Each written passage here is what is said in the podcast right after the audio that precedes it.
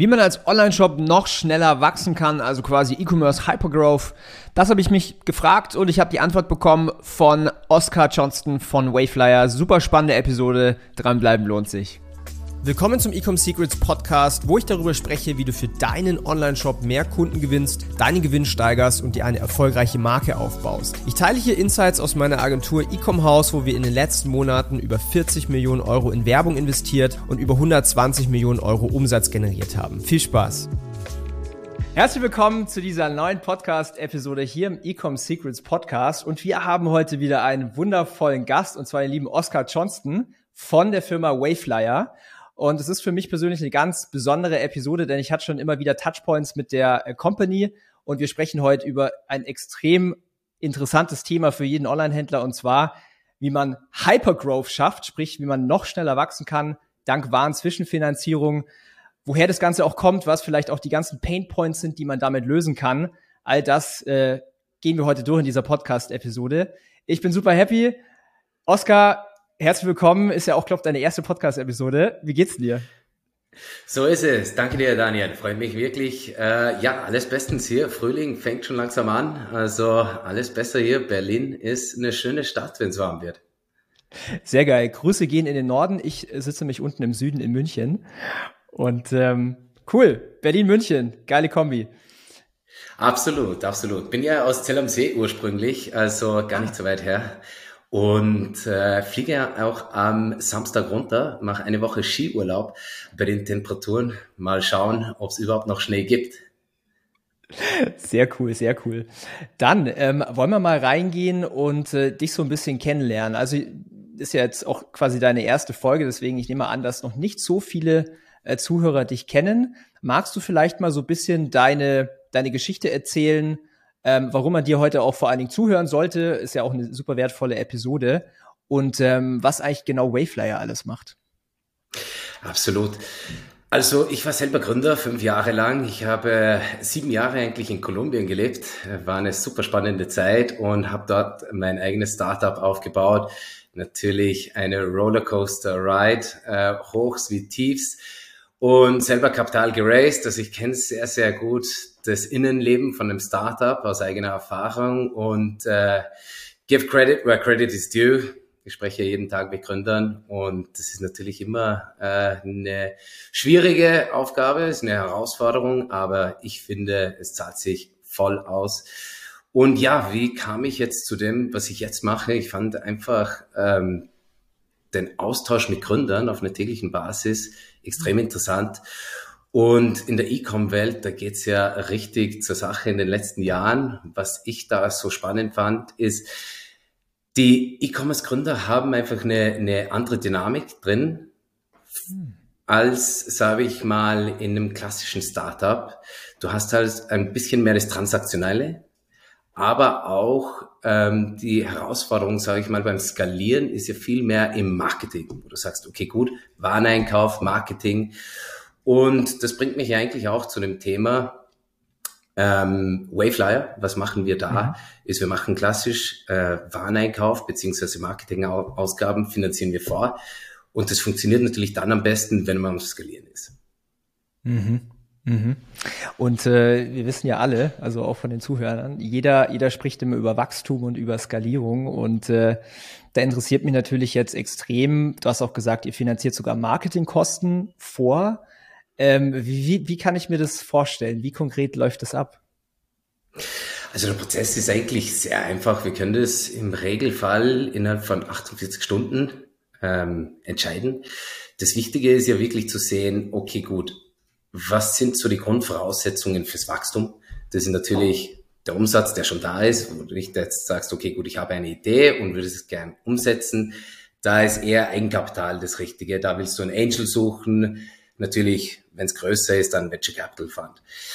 Wenn du schon den Umsatz hast und auch das zweite, das Wichtige, ein Marketing-Mix, der funktioniert, dann ist ja die Frage, ähm, wie weit kann ich das skalieren? Ich glaube, du hast in einer der letzten Episoden auch darüber gesprochen, ähm, Marketing funktioniert ja so weit gut, wo du diese First User hast. Also wer sind die ersten Kunden, die erreichst du auf Facebook sehr, sehr gut. Aber es gibt dann die Phase, wo du wirklich den Massenmarkt erreichen willst und musst. Und das musst du aber rentabel machen. Also bei uns funktioniert der Prozess so, wir schauen uns die Umsätze an, wir schauen uns Marketing an und wir schauen uns natürlich die Finanzen an. Wenn die drei Sachen passen, dann können wir dir innerhalb von 48 Stunden normalerweise um einen Monatsumsatz zur Verfügung stellen. Und dieses Kapital investierst du frei in die Themen, die du willst. Das kann jetzt Waren sein, das kann Marketing sein, aber du kannst theoretisch auch damit Löhne auszahlen. Also es steht dir völlig frei, das zu investieren, wie du willst. Und du zahlst es dann über die nächsten drei bis sechs Monate mit einem Teil deiner Umsätze zurück. Mhm. So funktioniert das. Mhm. Okay, warum äh, gehe ich jetzt nicht zum Beispiel einfach nur zur Sparkasse oder zu so einer klassischen Bank? Weil das würde jetzt naheliegen, wenn ich quasi Geld brauche. Ja, absolut. Ähm, die meisten Gründer, die kennen das wahrscheinlich schon, die waren schon mal bei einer Bank und äh, kennst du sicher auch. Also wenn du jetzt zum Bankangestellten hingehst und sagst, ich habe jetzt einen E-Commerce, wir machen jetzt äh, fast eine halbe Million Umsatz im Jahr, dann sagen die, wie, wie kommt das zusammen und äh, wie sieht die Bilanz aus, BWA, SUSA etc. Die sagen, ja, da ist ja keine Substanz. Und das ist der große Unterschied zwischen Einzelhandel und E-Commerce, ist ja folgender. Im Einzelhandel hast du relativ gesehen weit mehr Kapital gebunden in der Miete und in den, äh, im Verkaufspersonal. Also muss hier irgendwer die Kunden praktisch konvertieren. Das macht im Einzelhandel der Verkäufer. Im E-Commerce hast du fast alles oder den Großteil der Umsätze werden und natürlich auch des Kapitals werden im äh, Inventar und im Marketing gebunden. Und da ist ja der große Unterschied zwischen Einzelhandel und E-Commerce. Die Banken, die schauen sich natürlich das Traditionelle an, die schauen sich das Business an, das sie kennen. Meine Mutter hat ein, ein Kleidungsgeschäft in Zell am See, verkaufte dort die Ware, funktionierte 25 Jahre super und die hatte da ihren Kredit bei der Volksbank. Diesen Kredit bekommst du heute als Einzelhändler immer noch. E-Commerce-Gründer, die haben einfach nicht diese, sage ich mal, dieses Traditionelle, das die Banken suchen. Und mhm. die bekommen da meist auch nicht den Kredit. Wenn du einen Kredit bekommst, dann musst du das natürlich besichern. Ich habe auch manchmal das Gefühl, dass die Banken das noch gar nicht so wirklich äh, verstanden haben, dieses Geschäftsmodell von E-Commerce und Online-Marketing. Habe zumindest ich persönlich das Gefühl, weil ich kann das komplett unterschreiben. Die, die, die Banken, die geben da nicht unbedingt einfach so ein Darlehen oder halt quasi Geld, einfach mal so. Ja. Ähm, wollen wir vielleicht mal vorne, vorne anfangen? Wenn jetzt so ein Online-Shop gerade auf dem Weg ist, erfolgreich zu werden, sagen wir mal die ersten mhm. 50, 100, 200.000 Euro Monatsumsatz. Ähm, für viele ist es ja natürlich auch eine Challenge, erstmal dahin zu kommen, ja, Product Market Fit zu finden, äh, das Marketing rauszufinden, wie macht man die Creatives auf Facebook und wie funktioniert das alles.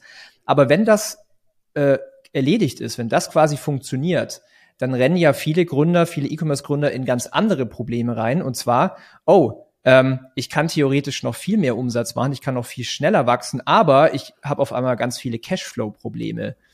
Ähm, da, da greift ihr ja quasi rein, oder? Genau, also du hast ja irgendwo das Thema, wenn du sagst, okay, gut, ich, ich habe ein Product Market Fit. Das ist ja der erste Schlüssel und die Grundvoraussetzung, ich weiß, du sprichst auch viel darüber. Ähm, dieser Product Market Fit hat ja auch mit dem Marketing zu tun und natürlich mit dem Produkt. Das sind so die zwei Sachen, die wichtig sind. Dann hast du ja wirklich das erste Mal, wenn du siehst, ich bin out of stock, obwohl ich gut eingekauft habe, ist das natürlich ein fantastisches Problem aber da sind natürlich auch Opportunitätskosten. Also du lässt ja da Umsätze liegen. Und da ist es natürlich sinnvoll, wenn du sagst, okay, gut, ich kaufe mehr ein, damit ich eben diese, diese ähm, ja, Opportunitätskosten hinter mir liegen lasse und sage, okay, gut, ich verkaufe mein volles Potenzial, nutze das aus und kaufst halt richtig ein. Du willst ja auch nicht zu viel einkaufen, sondern genau richtig. Und da ist ja irgendwo äh, die Challenge. Also normalerweise haben wir E-Commerces eines von zwei Problemen, also mit denen wir zusammenarbeiten, ist entweder du hast die Ware, aber nicht das Marketing, na, dann willst du mehr in Marketing investieren, damit du das los wirst. Oder du hast eben den Marketing-Mix schon rausgefunden, egal ob jetzt organisch oder Paid Ads, fehlt dir aber der, der, eben die Ware, dass du das verkaufen kannst. Und da passen wir natürlich sehr, sehr gut rein wenn du weder noch hast, hast du ein viel größeres Problem. Und wenn du beides hast, fantastisch, dann kannst du weiter skalieren. ja, äh, unterschreibe ich auch sofort. Okay, sprich, äh, Problem Nummer eins ist quasi, ähm, okay, ich habe nicht genug Geld. Aber da wird's natürlich tricky für das Marketing. Also du hast ja gemeint, ihr finanziert mhm. auch das Marketing zwischen. Da ja. habt ihr ja bestimmt dann auch den, da gibt's ja wahrscheinlich auch Shops, die ihr ausgrenzt, weil zum Beispiel noch nicht der nötige Mindestumsatz da ist oder weil das Produkt mhm. noch nicht funktioniert oder sowas. Weil da sind ja auch viele Risiken dabei, oder? Ja, also wir haben drei Grundvoraussetzungen. Das erste ist 20.000 Monatsumsatz, sechs Monate im Geschäft und du hältst faktisch Ware, also keine digitalen SaaS-Lösungen. Also wir machen wirklich D2C E-Com-Brands. Was ist und mit Dropshipping? Dropshipping, äh, nee, machen wir nicht, weil äh, wir sind halt unbesichert. Also wir nehmen keine Garantien, keine Bürgschaften. Also finde ich es auch richtig so weil natürlich die Sicherheiten, du willst jetzt nicht vor allem dann in der Phase, wo du bei einer halben Million, Million, zwei Millionen Monatsumsatz bist, dann ist der Kredit, den du aufnimmst, auch in dem Rahmen. Und wenn dann das Business schief gehen sollte, naja, dann hast du wirklich all das, was du dir erarbeitet hast, verlierst du dann faktisch. Und ja. das willst du nicht machen. Auf keinen Fall. Aber auch, sage ich mal, das Inventar willst du ja auch nicht besichern. Das willst du ja loswerden. Also in den Fällen äh, willst du eigentlich keine Besicherung haben, also jetzt im klassischen E-Commerce. Mhm. Ähm, das heißt wirklich äh, zurück zu, zu dem 20k, ähm, die sechs Monate und ähm, D2C, ähm, äh, D2C, die, die Ware halten, Dropshipping machen wir halt deswegen nicht, weil wenn du jetzt äh, Dropshipping machst, hast du kein Risiko du könntest morgen aufhören mhm. und es wäre eigentlich egal. Und wir wollen halt mit Gründern zusammenarbeiten, die Skin in the Game haben, wo die sagen, okay, gut, ah. ich bin da drin, will natürlich, äh, dass das erfolgreich wird. Und da muss natürlich der eigene Einsatz auch drinnen sein. Wenn du sagst, mir ist es egal, ob das morgen aufhört, dann äh, macht das keinen Sinn. Kann ich komplett nachvollziehen. Und eigentlich sollte es auch so sein, wenn, äh, wenn Dropshipper jetzt gerade auch äh, zuhören, man muss ja logischerweise auch keine wahren Zwischenfinanzierungen machen, weil das Idee von Dropshipping ist ja, dass du kein Lager hast und quasi dieses, dieses äh, Kapital nicht gebunden hast an, an Product. Und wenn du ja. dann aber quasi Geld für Marketing brauchst, dann ist ja die Wahrscheinlichkeit groß, dass das jetzige, was, was dieser Shop macht, nicht ganz so profitabel läuft, also irgendwie die Marketingkosten sind zu hoch oder sowas, dann ist es wahrscheinlich für euch auch ein relativ großes Risiko, was man nicht abschätzen kann. Ja, du willst ja auch das richtige Kapital für den richtigen Einsatz haben. Also das ist, glaube ich, ein Riesenthema auch. Ähm, zum Beispiel fragen ja manche, okay, gut, ich schaue mir gerade an, ob ich Equity raise oder ob ich Fremdkapital aufnehme. Und wir sind ja wirklich zwischen, also Revenue-Based Finance, nicht nur Wayflyer, sondern alle, gibt es ja paar gute Player im deutschen Markt. Ähm, wir sind ja positioniert zwischen den zwei. Also Fremdkapital klassisch, wenn du aufnimmst, sage ich mal, äh, eine Million und das über die nächsten fünf Jahre machst, dann willst du das investieren in wirklich in die Infrastruktur. Also das heißt jetzt Lagerhallen oder ähm, auch Hiring, das kann ein CMO sein, das kann aber auch, also wirklich diese Schlüsselpositionen, die natürlich beim Skalieren wichtiger sind. Das sind so die langfristigen Themen. Da ist Equity auch das Richtige dafür, weil Equity ist ja auch sehr teuer im Verhältnis, sage ich mal. Du gibst ja einen Unternehmensanteil weg und du willst damit wirklich die Weichen für die Zukunft stellen. Und das ist beim Fremdkapital, beim langfristigen genauso. Also du investierst wirklich in die Zukunftsthemen und das kann jetzt auch sein, äh, nicht nur, sage ich mal, Lager oder ähm, die Angestellten, sondern auch neue Wachstumsmärkte. Frankreich, UK, Italien, Spanien, Nordics etc. Und beim klassischen, ich sage mal, bei Revenue-Based Financing geht es ja viel mehr um Working Capital, um das kurzfristige. Du sagst, okay, gut, ich kaufe ein, verkaufe, kaufe ein, verkaufe. Da geht es halt darum, dass du einen langfristigen Finanzierungspartner hast, der dir dieses Wachstum durchfinanzieren kann und jede Bestellung mehr Kapital schnell zur Verfügung stellen kann. Mhm, mhm. Vielleicht können wir ganz kurz für die Zuhörer ähm, auch das, also den Begriff Revenue-Based Financing einfach mal so für jeden erklären, so dass es auch wirklich jeder verstanden hat, weil ich glaube, da ein paar gibt es bestimmt, die das noch nie gehört haben. Mhm. Ja klar, es ist auf zu Deutsch äh, umsatzbasierte Finanzierung. Das heißt, wenn ich dir jetzt zum Beispiel 100.000 Euro gebe und du das zurückzahlen sollst über die nächsten 100 Tage, dann sage ich mal, wenn dein Umsatz ist äh, bei einer Million, über diese 100 Tage, dann nehme ich 10 Prozent von deinen täglichen Umsätzen zur Rückzahlung dieser 100.000 Euro. Mhm.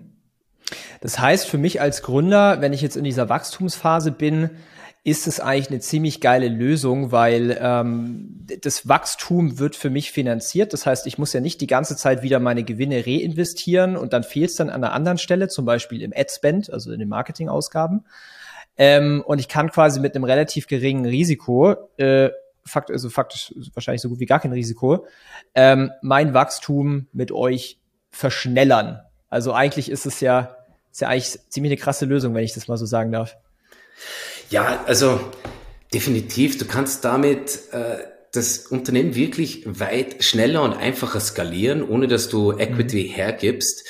Weil erstens du einen Teil deiner Umsätze weißt du, okay, gut, das dient, dient der Rückzahlung dieser, dieser äh, Warenfinanzierung. Also du kaufst ein und du weißt, okay, so viel werde ich dafür zurückzahlen. Weißt, dass ich drei, vier, fünf, sechs Monaten, weil äh, sobald die nächste Bestellung wieder ansteht, dasselbe machen werde.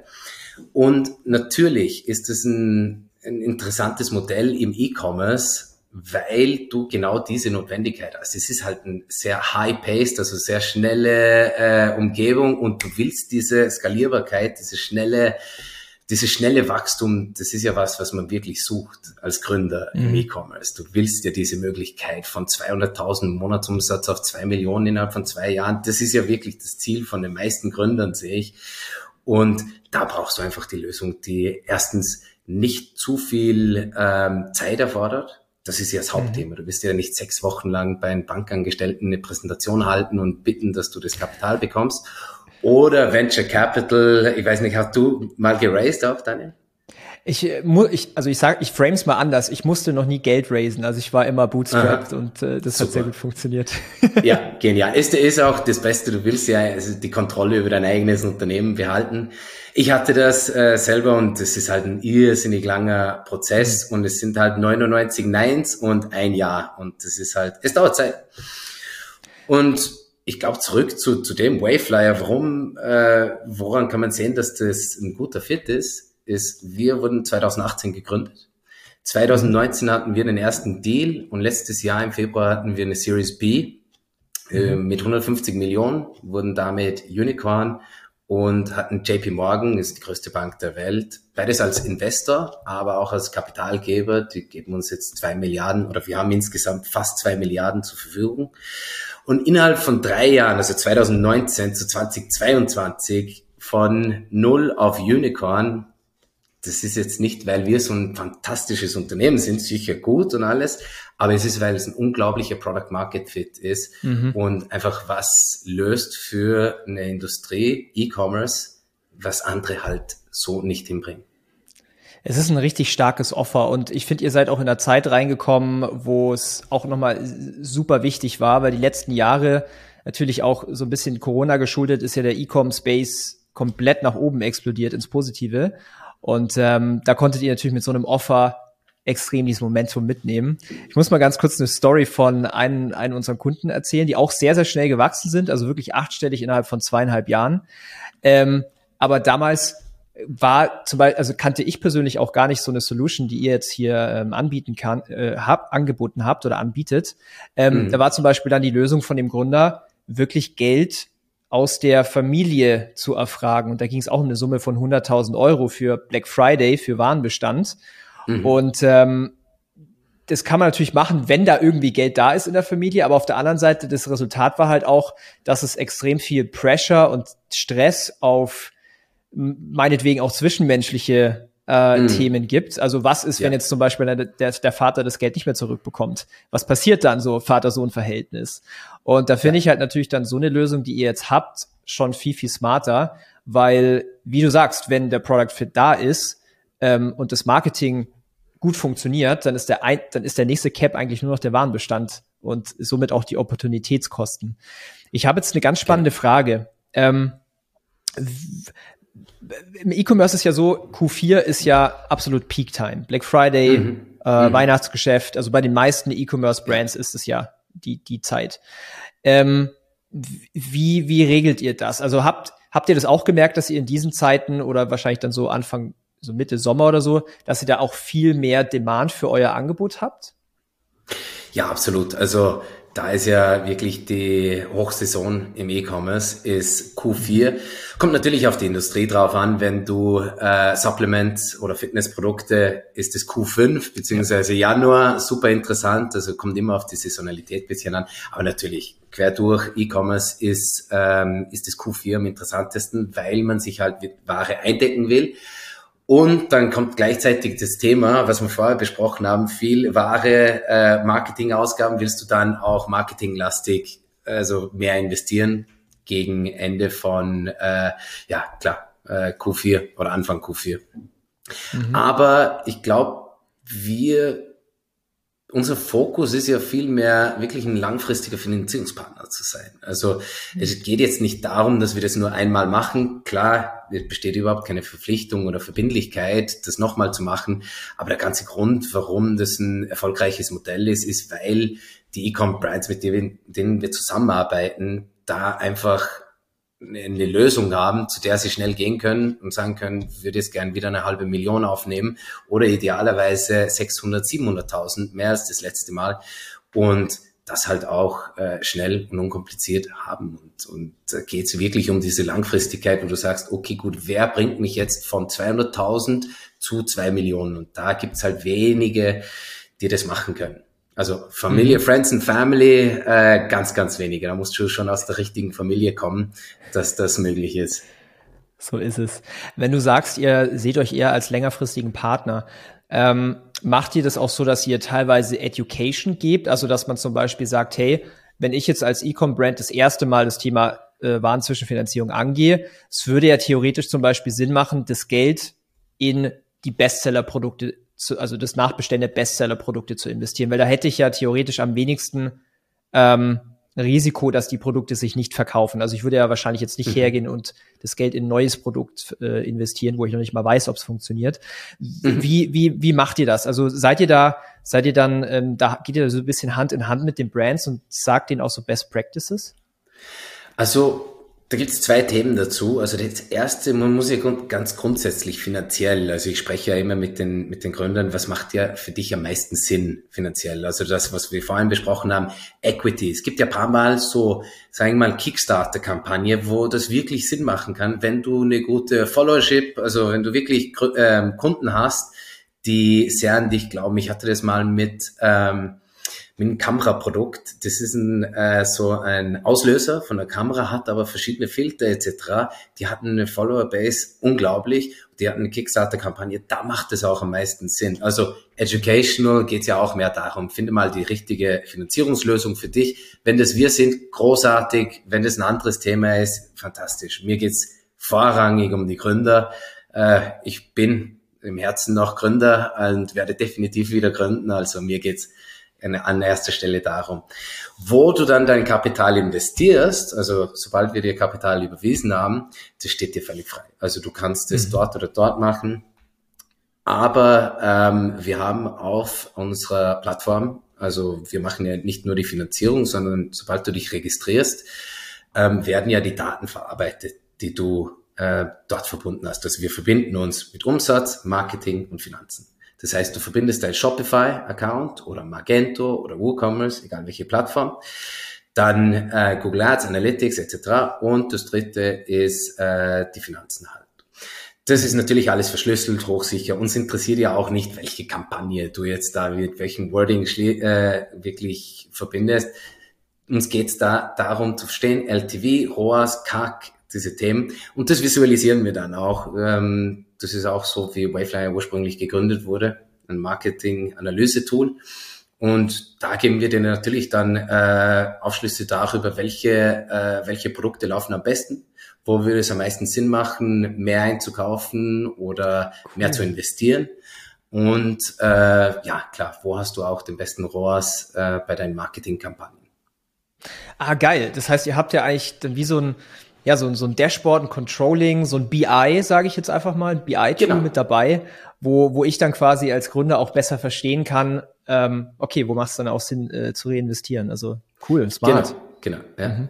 Ja, ja es ist ja eine, alles eine, Wir sind ja eine datenbasierte Lösung. Also wir verarbeiten, äh, wir verstehen E-Commerce besser als alle anderen Finanzierungslösungen, weil wir uns halt nur auf E-Commerce fokussieren und natürlich auf uns, bei uns im Backend, unser Finanzierungsteam schaut sich äh, das von tausenden Unternehmen an. Da verstehen wir auch die Saisonalität von gewissen Industriebranchen, was wir vorhin besprochen haben, zum Beispiel Fitness, Supplements, Q1. Wann macht es am meisten Sinn, äh, Kapital aufzunehmen? Aber die BI, die geben wir dann natürlich zurück und sagen, okay, gut, warum nicht? Also warum zurückhalten, sage ich mal so. Ja, ist ein immenser Mehrwert auch für die Brands. Ähm weil du, du ich, ich weiß nicht, ob du hattest es wahrscheinlich auch schon öfters, weil ich sehe das so täglich, dass teilweise auch schon größere Brands, also so, ich sag mal so mit mittel siebenstellig bis hoch siebenstellig, teilweise mhm. noch gar nicht irgendwie holistisch alle Zahlen betrachten. So, was ist mein Lifetime Value, was ist mein Kack und so weiter. Ähm, ja. Deswegen, also ich finde, das, das, das hat mich jetzt auch sehr überrascht, weil das wusste ich gar nicht, dass ja. ihr so ein Feature habt. Mhm. Ja, ja, absolut. Also das unser unsere zwei Gründer, Aiden Gorbett, der hatte ja dieses E-Commerce Analyse-Tool, also wo, wo du im Endeffekt deine äh, Konten verbunden hast und da visualisierten wir dir einfach die, die Daten. Äh, Robbie Pierce kommt aus dem E-Com Financing Bereich, äh, hatte das gesehen, dieses typische Problem für E-Commerce, wenn du in Asien bestellst, 70-30 oder 30-70 das geht hoch bis in die größten E-Com-Brands. Also das ändert sich nicht beim Skalieren und das ist ja wirklich irgendwo die Wurzel dieses, äh, dieses Finanzierungsproblems ist, du willst mehr bestellen, musst aber das natürlich vorstrecken. Ja. Und da ist genau äh, Waveflyer geboren worden. Die zwei äh, haben sich kennengelernt äh, beim Golfen in Irland. Wir sind ja eine irische Firma und in Irland äh, spielen die Leute Golf, wie wir Fußball spielen. Also ist äh, ein bisschen so stereotypisch, aber ist so. Und die haben drüber gesprochen und das dann gegründet und verwendeten einfach weiter das E-Com-Analyse-Tool und das geben wir bis heute an die, an die äh, Gründer weiter, damit die das verwenden geil. Ja. Sehr geil, sehr geil. Ähm, jetzt muss ich mal kurz die Story erzählen, wie so mein, äh, eine meiner ersten Touchpoints waren mit euch, also mit, mit Wayflyer. Ähm, das war tatsächlich letztes Jahr, ich glaube so Oktober, Anfang November, da war ich auf einer super kleinen privaten Mastermind von einem Freund von mir, wir waren vielleicht 10, 11, 12 Leute. Und ähm, wir haben halt sehr viel auch drüber gesprochen jetzt über Black Friday, weil war quasi jetzt November, also kurz vor mhm. November und super wichtiges Thema für jeden E-Commercer. Und ähm, da hat mir der äh, Brand Owner von einem, also dem Freund von mir, der auch eine Brand hat, gesagt so, hey, ähm, wir haben Kapital gebraucht für äh, Stock, für unseren Bestseller für Black Friday. Das ist so ein, so ein schwarzer Gin. Und mhm. ähm, dann haben die innerhalb von 48 Stunden sehr, sehr viel Geld bekommen. Und da war ich echt überrascht, ähm, dass es solche Lösungen gibt. Weil für mich war immer, waren Zwischenfinanzierung schon ein Topic. Also ich kannte das Thema. Aber mhm. ich war, ich, ich hatte immer dieses, dieses Bild im Kopf, wie du es vorher beschrieben hast bei den Banken. So, man muss extrem viel äh, beweisen, man muss extrem viel einen Businessplan erstellen und solche Sachen. Und dann gehen einfach Wochen ins Land. Aber ja. innerhalb von 48 Stunden wirklich auch einen guten sechsstelligen Betrag zu bekommen, das hat mich dann echt überrascht, ja. Ähm, ja, es ist irre. Also das kannst du aber auch nur machen, wenn du das datenbasiert machst. Das ist ja mhm. auch, äh, auch der Schlüssel dazu, wo du sagst, okay, gut, wie sehen die Umsätze aus? Ist, ist das Marketing positiv, also rentabel, Finanzen passen? Und dann können wir das durchaus, ja klar, ohne Probleme in 48 Stunden. Aber klar, manchmal dauert es auch bis zu einer Woche. Also das mu muss man schon realistisch sein. Aber wenn alles äh, einfach geht, alles sofort geklappt hat, 48 Stunden äh, können wir das durchaus machen, ja. Mhm. Nice. Also nochmal zurück zu unserem, äh, zu unserem Topic für die Podcast-Episode. Ich habe die ganz reißerisch äh, benannt, E-Commerce Hypergrowth mit wahren Zwischenfinanzierung. Kannst du, darfst du so ein, zwei, drei Cases mal ähm, vielleicht erklären oder auch mal ganz konkret so durchführen? Was war so die Ist-Situation? Welche Challenges gab es vielleicht auch so für diese Brands? Und wie konnte dann mit wahren Zwischenfinanzierung das Wachstum extrem beschleunigt werden und diese Challenges gelöst äh, werden? Also wir haben in Deutschland zwei, äh, die wir auch auf der Webseite haben, das kann man sehr gerne nachlesen auch. Ähm, zum Beispiel Magic Holz mit Lennart, super interessanter Gründer, also wirklich auch sehr, sehr, ähm, hilft sehr gerne auch aus, ist wirklich äh, in der Community sehr stark auch. Und die haben begonnen 2020 mit wirklich ein paar hundert Euro mit ihrer eigenen Brand. Jetzt ganz kurz, was machen die? Die machen diese, ähm, ich weiß nicht, ob du die kennst, diese Holzfiguren zum Beispiel, so ein Globus aus Holz. Kennst du das? Ich, ich kenne sowas. Wir haben so ein 3D-Puzzle tatsächlich äh, daheim. Aha. Das hat mir mein Bruder äh, zum Geburtstag geschenkt oder zu Weihnachten war es, glaube ich. Also ja. wahrscheinlich ist es auch von denen, ja. Ja, genau, genau, genau. Und ja, die haben halt natürlich ganz klassisch da mit einem Traum begonnen und äh, sich dran gemacht und hatten halt auch schon solide Umsätze und dann kam es halt wirklich in die Phase, wo die sagten, okay, gut, äh, wollen wir da weiter Gas geben? Also wollen wir das beschleunigen? Äh, haben auch mit uns Kontakt dann aufgenommen. Und da haben wir das tatsächlich äh, hinbekommen, dass wir innerhalb von einem Jahr, glaube ich, reingekommen sind auf, äh, was war das, zwei Millionen Jahresumsatz. Also von wirklich ganz, ganz wenig zu dem innerhalb von zwei Jahren. Und das ist halt schon eine extrem spannende Story auch. Und, und der Grund war quasi, weil ihr die Waren ähm, zwischenfinanziert habt, oder? Weil quasi nicht der, der, also der Profit, der die Firma äh, generiert hat, konnte quasi auch viel stärker ins Marketing, also ins Wachstum äh, investiert werden und, und Wayflyer hat so den Rücken freigehalten mit Warenzwischenfinanzierung. War das Genau, so? die hatten halt Greenfields. Das ist ja auch das Interessante, wenn man da wirklich diese Nische findet und sagt, okay, gut, da ist, ähm, da ist ein Bedarf dafür, da der, äh, der von wirklich wenig anderen äh, Playern abgedeckt wird. Und man könnte mehr verkaufen, hat aber einfach diesen Bottleneck, also diesen Flaschenhals beim Einkauf. Wir haben denen das Kapital gegeben, konnten dann mehr einkaufen und natürlich im, im äh, ja, dann mehr verkaufen. Und es ging denen wirklich um das Wachstum, Wachstum, Wachstum und es war wirklich sehr erfolgreich mit denen. Sehr, sehr spannend. Musst du eigentlich manchmal, wenn es jetzt äh, so eine Brand zum ersten Mal macht, also ich, nennen wir jetzt, also aber ist eine neue Brand, ja, erste Mal Unternehmer, erste Mal äh, quasi ein Produkt, was durch die Decke geht, muss man ja. da manchmal auch so ein bisschen Mindset-Arbeit machen, wenn man sagt, okay, und schau her, ähm, wir geben dir jetzt irgendwie eine halbe Million Euro und investieren es in, in Stock, weil das ist ja für viele, die jetzt vielleicht gerade anfangen, auch eine extrem große Zahl, was es natürlich auch ist, aber ja. da gibt's ja auch bestimmt viele Mindset-Blockaden, so, oh nee, das, das Risiko ist zu hoch oder das kann ich nicht was machen. Weißt du, was ich meine? Absolut, absolut. Und ich glaube, äh, es ist ja auch irgendwo eine Tugend in Deutschland, auch in Österreich, Schweiz, ist so diese Sparsamkeit und zu sehen, okay, gut, äh, wollen, ich will nicht verschuldet sein. Und ähm, das ist ja auch gut so im Privaten, sage ich mal. Aber die größten Unternehmen der Welt sind ja alle geleveraged. Also die haben ja alle Fremdkapital. Die wären nie dorthin gekommen, wenn die das aus Eigenkapital gemacht hätten, weil es finanziell effizient ist. Aber natürlich hat man das, da, wo die Leute denken, ah, ich will mich nicht verschulden. Und äh, klar, das verstehe ich auch, aber das, da muss man halt irgendwo diesen Sprung machen von, das ist Business und was ist privat. Und das ist halt manchmal schon, schon ein Thema auch in Deutschland, wo die einfach sagen, okay, gut, ja. ich habe meine Reservierungen und ich will unverschuldet sein. Und das passt auch so. Das ist überhaupt kein Problem. Aber das daran äh, glaube, so diesen Chip zu äh, switchen, wo man sagt, okay, gut, äh, das ist nicht privat, sondern Business und für dein Business ist das effizient und einfach besser. Das erfordert manchmal schon diesen Change im Mindset. Als ich das damals, also als es so bei mir Klick gemacht hat, so mit, äh, mit, mit dem Thema Verschulden, das war, ich weiß nicht, bestimmt vor acht Jahren, da habe ich so ein Buch gelesen von äh, Gerald Hörhan, der Investment Punk. Und da hat er von Aha. guten und von äh, schlechten Schulden gesprochen. Schlechte Schulden ja. waren so Dinge wie Konsumschulden, ja, irgendwie ein Autokredit ja. oder sowas, wenn man privat hat oder sowas. Ja. Und gute Schulden sind zum Beispiel, wenn man sich eine Immobilie kauft und natürlich auch einen Großteil des Geldes von der Bank nimmt und quasi leveraged ähm, genau. Und genau das Gleiche ist, wie du sagst, äh, im Business. Ja, deswegen gibt's auch gute und böse Schulden, sage ich jetzt mal. Ja. Und äh, das, was ihr anbietet, sind natürlich in Anführungszeichen gute Schulden. Ja, das sind äh, Schulden, die der, der Firma helfen. Ja. Interessant. Ja. Ja, wir machen das ja auch an erster Stelle, das ist ja auch wichtig zu verstehen. Wir machen das auch nie, wenn wir sehen, dass wir da mehr finanziellen Druck erzeugen als mhm. äh, Probleme lösen. Also unser Finance-Team sieht sich an, äh, wem geben wir Kapital, damit die damit eigentlich auch mehr Wachstum schaffen.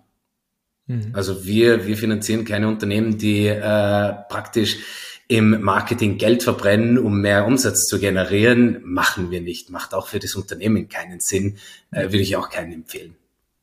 Nee, nee, nee, das bringt ja für beide Seiten gar nichts. Und am ja. Ende des Tages, wenn ihr eine, eine gute Due Diligence gemacht habt, dann ist es ja wirklich eine Win-Win-Situation. Eigentlich eine Win-Win-Win-Situation, weil die, der dritte Win ist ähm, der Endkonsument, der dann quasi von der Brand erfährt durch das Marketing und so weiter. Also ähm, ja, cool, smart. Und ähm, Magic Holz ist quasi dann von quasi von null aufgewachsen äh, innerhalb von ja jetzt quasi knapp drei Jahren, also 2020 gegründet und vor allen ja. Dingen wegen der Warenzwischenfinanzierung. Cool. Genau, genau, genau.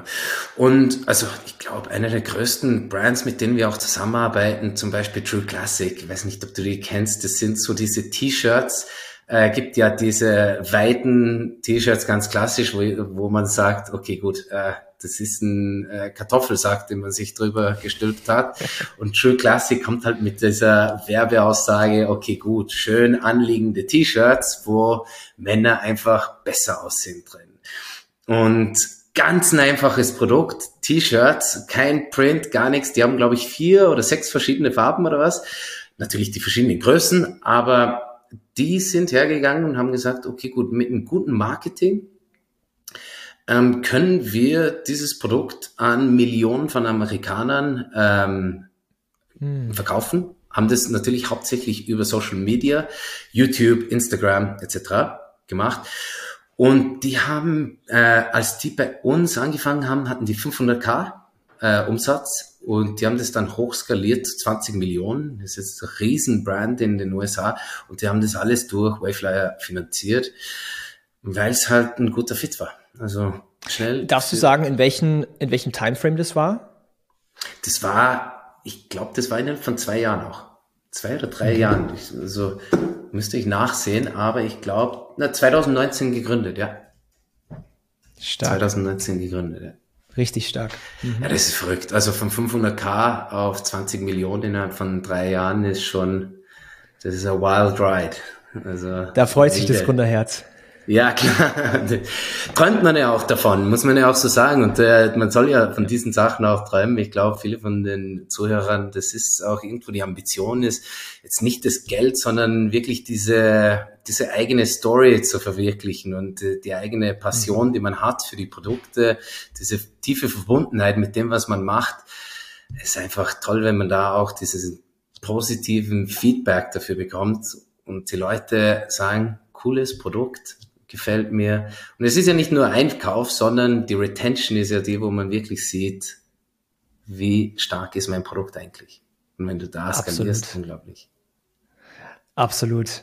Stark. Sehr cool. Ähm, Oskar, das ist bisher eine richtig wertvolle Podcast-Episode. Gibt es noch irgendein Thema, was du ähm, noch anschneiden möchtest? Ähm, irgendwas, was wir unbedingt teilen sollten mit den Zuhörern, falls dir irgendwas auf dem Herzen liegt? Ja, gute Frage. Also, äh, falls das ein Thema sein soll für, für jeden Gründer hier natürlich in Deutschland, äh, in Österreich, Schweiz, äh, hören ja alle im deutschsprachigen Raum. Äh, du hast ja englische Episoden auch, nicht? Ganz, ganz wenige, ja, aber manche, ja, ja so, vielleicht, ich glaube fünf oder so habe ich, ja. Ah, interessant. Warum machst du die auf Englisch? Ähm, das ist immer dem geschuldet, weil dann ähm, der, der Interviewgast ähm, Englisch spricht. Okay. Ab und ja. zu, also das muss ich echt jetzt mal wieder machen, guter Reminder von deiner Stelle. Ähm, mein Businesspartner, der ist ja Italiener, das heißt, wir sprechen auch in der Firma sehr viel, eigentlich hauptsächlich Englisch. Mhm. Ähm, den muss ich auch mal wieder interviewen hier im Podcast und dann diese Episoden sind natürlich dann auf Englisch. Ja, ja spannend. Können wir ja die nächste Mal auf Englisch machen. Das können wir. Sehr gerne. Ja, großartig. Nee, ähm, falls das ein Thema sein soll für die Gründer hier im deutschsprachigen Raum, im Dach, natürlich äh, einfach mehr auf LinkedIn schreiben, äh, gerne auch einfach auf der Webseite anmelden, ist wirklich ein einfacher Prozess. Wie gesagt, 48 Stunden äh, haben wir die ersten Angebote da, ist unkompliziert und why not? Sehr, sehr geil. Wir werden das auch unten äh, verlinken in der Beschreibung, egal ob du jetzt auf äh, YouTube zuschaust oder das im Podcast anhörst. Also in der Beschreibung ist auch ein, ein Link zu äh, Wayflyer und äh, dich findet man wahrscheinlich einfach unter deinem Namen auf LinkedIn, oder? Also Oscar Johnston. Genau, genau so ist es. Ganz genau. Top. Sehr cool. Ja, nice. Oscar, ich sag ähm, vielen, vielen Dank für die großartige Episode. Du hast dich wunderbar geschlagen in deiner ersten Podcast-Folge und ich wette, jetzt kommen noch ganz, ganz viele mehr. Ähm, du bist jederzeit wieder herzlich eingeladen, wenn wir wieder ein super spannendes Thema haben für die Zuhörer. dann ähm, recorden wir gerne jederzeit nochmal eine. Und äh, ja, ich sag danke für deine Zeit. Danke dir, Daniel. War wirklich großartig und hat mich sehr, sehr gefreut.